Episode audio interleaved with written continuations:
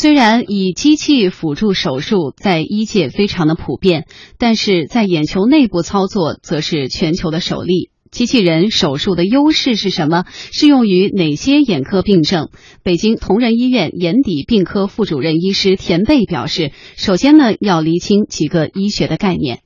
第一个概念就是什么是机器人？机器人实际的话就是一个智能化的一个就是计算机，实际上是这样的。那么就是说，当这个计算机有了一个学习的功能以后，就可以称为机器人了。呃，第二个概念呢，就是说什么是手术。那么手术的话呢，原来的话呢，就是呃，在那个就是嗯，包括上个世纪以前，那么就是说基本上都是徒手操作，就是一把刀，然后还有一个人。那么这个刀是纯粹的刀片，没有任何机器的参与。那么这叫手术。那么实际上呢，实际上从呃上个世纪八九十年代以后，机器其实已经介入了，就是说我们手术领域，实际上已经是一个很普遍的一个现象。那么说呃。狭义的概念，实际上说现在计算机的呃操作辅助我们手术，实际上在我们呃眼科目前就说手术中是很常见的。比如说我们的超声乳化，就做白内障，现在做白内障的微切口超声乳化，包括我们的玻璃体切割，这个都是用机器来做的。那么人是要操作这个机器，换句话说，我们现在的手术已经不是说呃完全是医生嗯就是呃拿手去做了，那么都是要依赖一个呃很高精尖的一个仪器。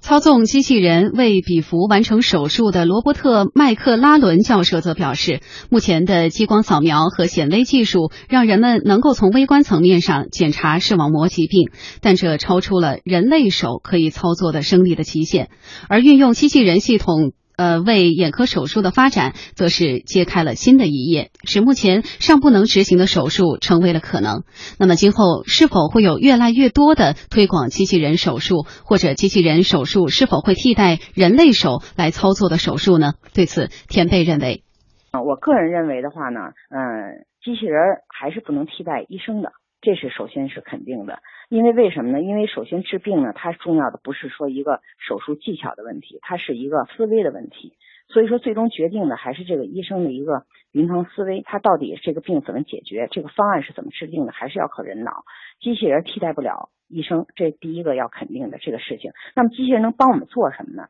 机器人能帮我们做的是，就是说，他能够，比如这个大夫经验很丰富了，但是他就说。呃，就是说手的经济性年龄啦，或者疲劳啦，或者怎么样，他可能会有一些，呃，就是说，或者说任何人都会有一些抖的这种状态，或者说什么情况，或者是这个组织太精密了，